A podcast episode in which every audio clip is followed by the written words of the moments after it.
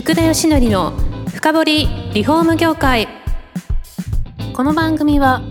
建築工事のマッチングプラットフォームクラフトバンク。建築現場の業務効率化をサポートする施工管理アプリ段取りワーク。リフォーム事業のためのネットワーク戦力の提供でお送りします。皆さんこんにちは。さあ今週も始まりました。福田義則の深掘りリフォーム業界。第35回目パーソナリティの福田義則です。今回もアイコンパスの西尾さんに来ていただいてます。よろしくお願いします。よろしくお願いします。心待ちにしてました実は。あ、ありがとうございます。はい。今日聞きたくてしょうがなかったんですよ実は。前回聞き逃したですね、はい。そのお客さんのニーズ当時営業マンとして思っていたものと、あアイコンパスに携わってからこう分かったもの、はいそのギャップっていうのをですね、はいぜひ伺いたいなと思いましてあ、なるほど。はい。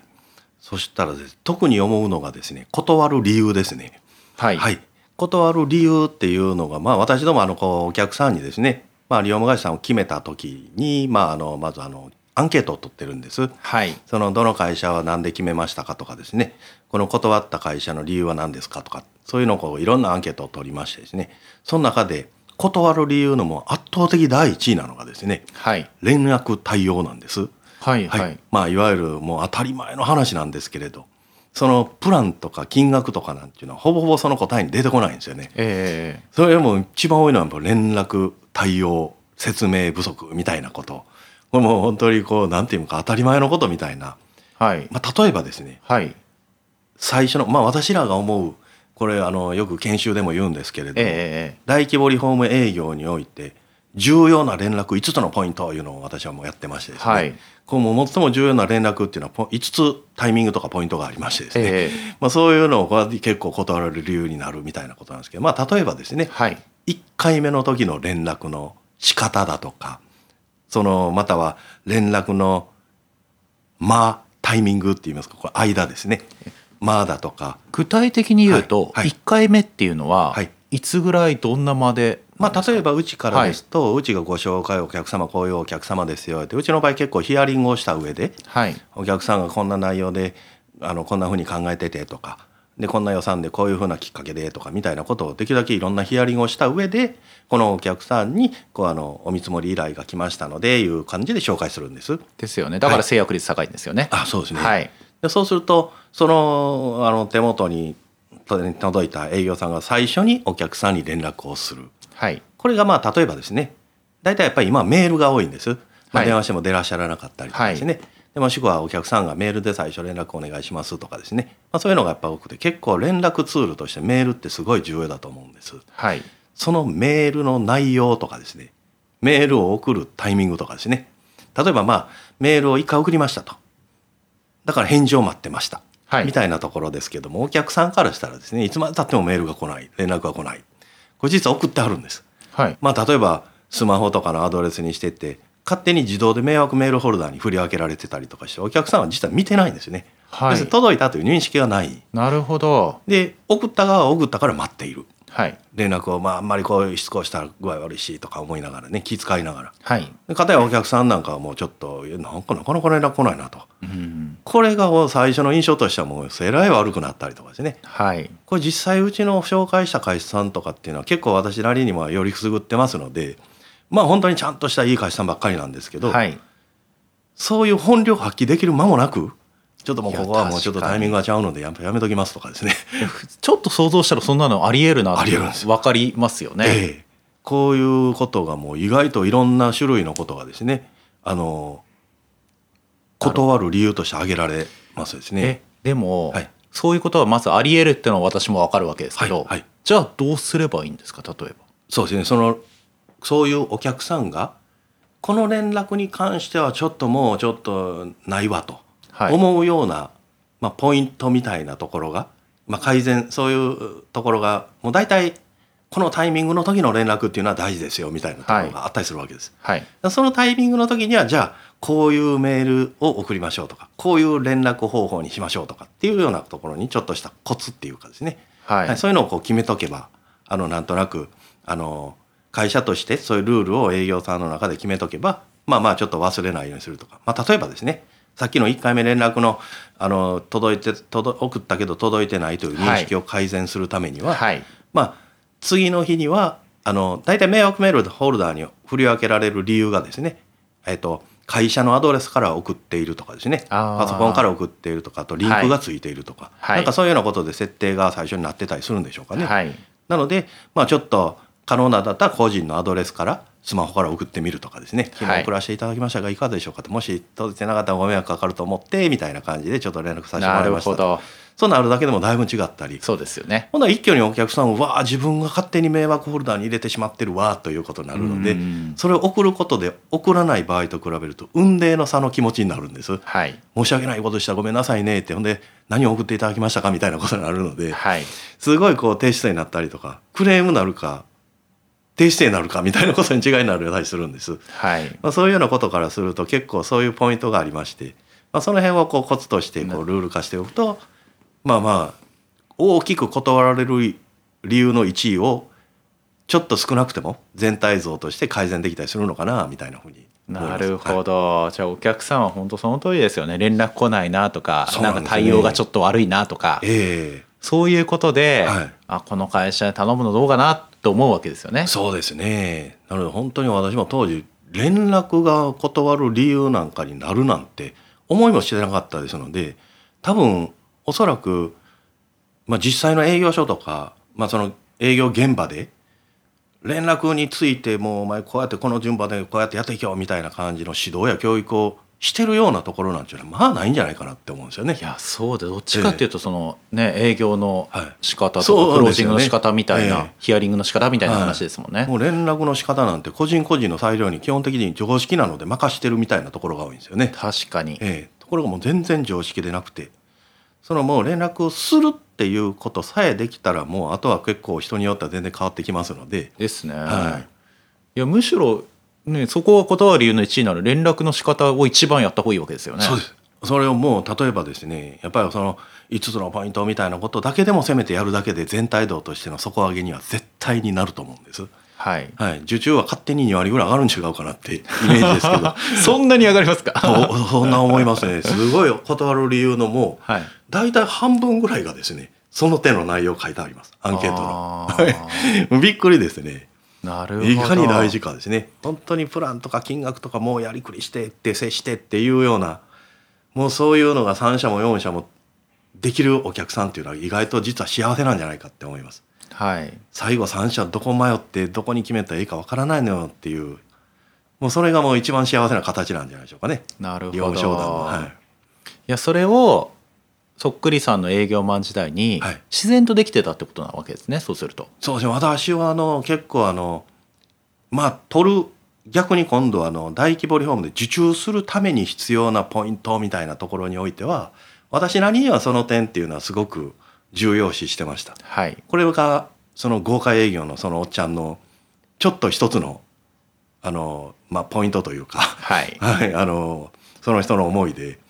お前この連絡ちゃんとお前絶対にすぐ迅速丁寧にやらなあかんぞ」言って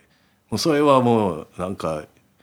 こうなんか豪快なくせにそればっかりは正しいことをば言うてなましるほどなるほど。たそれは本当にもうすぐ連絡して、はいもうできるだけ中身は丁寧にみたいなことにこだわってたのではい。まあ良かったかなって思いますですね。まあそうしないとその方も1位取れないですもんね。当まあまあ然そうですよねはい。ただあのまあまあそういうちょっと大規模リフォームで受注するために言うたらもちろんねそういう前提があってっていうところはい以外のところの方がまあ重要なことが実はやっぱ多いのかなとは思いますけどもね、はい。まあ、そういう意味で言うたらスキルっていうことで言うとですねはいスキルっていうことになるのかどうかで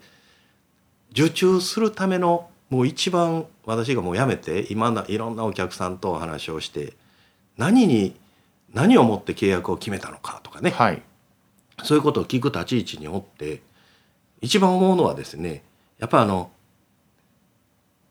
契約をするってじゃあどういうことっていうことなんですけどはい。あのやっぱ普通イメージするっていうのは契約書にサインすることみたいなことをイメージするって契約に契約しましたってなる確かにと思うんですそうですね。はいはい。ところがですね本質的にはお客さんがこの会社のこの人を信頼してお願いしようと思うことやと思うんですよね。はい。そっちをそういうことを意識しなくちゃいけないつまり信頼してもらわないといけないというところにすごく注目しないといけないんじゃないかなと。はいなのでそういうのをこう意識しながら日々過ごして営業しないといけないっていうのに思うんですよね。でじゃあどうやったら信頼されるのかっていうことなんですよね。はいこれが一番の私はもうお客さんと話して一番思うんですけどお客さんが契約を決めた理由で挙げるもう圧倒的これも第一位はですねはい我が家のことを理解してくれたからなんです。なるほどこの人が自分たちのことを分かってくれた。はいこうおっしゃる方がもう幾同音でほとんどいらっしゃるんです。ここに私は大きなリフォームの醍醐味があると思ってまして、はいやっぱり分かってもらう。これって本当にすごい重要なんかなって思うんですけど、はいやっぱそれがね、分かってくれる人は信頼に足るっていうことなんだと思うんです。なので、まずはやっぱり重要なのは、まずお客様のことを信頼してもらうためには、その人のことをできる限り理解に努めないといけないと。はい。その人のことを知ろうとする努力がすごい必要だと思うんですよね。例えばその人のことってどういうことを知るというか、そうですねまあそれを分かってるっていうのももう伝えなきゃダメですよね。そうなんです。お客さんに対して。えおっしゃる通りですよね、はい。わもうそれを理解して理解した後は当然共感しないといけないんですね、はい。うわ大変でしたねとか、まあ、例えばですね、はい。まあ、あの和室と台所を LDK にしたいはい。言うたらですね普通リオン会社さんからしたらもう当たり前ですから、まあ、例えば年配のお母さんがバリアフリーにしたいという要望があったとしたら多分当然なんではい。段差が危ないからバリアフリーにしたいに決まってるんです、ええ。LDK にしたいにも明るく広くしたいに決まってるんです。はい。だから普通営業マンは「あ分かりましたバリアフリーにします LDK にします」ってプランしていきますねってはい帰ってくるんです、はいはい。これ普通なんです。はい。ところがですねそんな当たり前のことでもあえて質問してくる見ると実は返ってくる答えっていうのはですねそれぞれ本当にご家族様々十二十色なんですはいでリフォームっていうのはその家族の大切な財産を触りますしその方のもうお金を大金をあのかけてもらいますしでその家族のその後の暮らしに大きく影響するのでその家族が幸せになるためのリフォーム計画をこっち側は想像してあげないといけないんですね。はいでそのためにはこう家族の色合いこの家族の色合いをまずは自分が理解をするっていうことがすごい大事なんです。えその先ほど出た、はいはい。そのバリアフリーとかの要望があったりどんな質問を投げるといいんですか、まあ、例えば担当直入にですね、はい。年配のお母さんが一人暮らしされてまして、はい。でバリアフリーにしてくださいって言うてきた時にちょっとなんでじゃあ今になってバリアフリーにせようと思われたんですか？みたいなことを聞いてみるんです。はいはい。まあ例えばそのおばあちゃんっていうのはまあ仮に75歳だったとします。5年前も70歳なんです。段差が危ないんです。なのになんで今段差になくしたいのか何かきっかけがあったのかどういう思いなのかこういうのを探ってわざと聞いてみるとですね実は娘が孫を連れて帰ってくるようになったんですって。私はまだまだ大丈夫なんだけれどもはい。3歳の男の子のワンパクでも走り回るからもう段差がもう怖くて仕方がないのやっていつ転ぶんじゃないのかな。はい。いうことがあればですねでさらに LDK にしたいってどんな孫がちょっとやっぱり来るのでやっぱりそういうちょっと今は料理をこう今台所でしてると孫が和室行ったらもう見張ることができないからもう LDK 広めにして対面に来たらで私と娘は一緒に料理をしてても孫を見張ることができるっていう理由があったりしたりするんです。はいそうするとじゃあ LDK バリアフリーにするだけじゃなくって、まあ、その孫との時間を過ごす時の空間に何か色を添える提案がプラスアルファできたりするわけです。はいまあ、例えばお孫さんがまあちょっとあのサッカーをしているとか、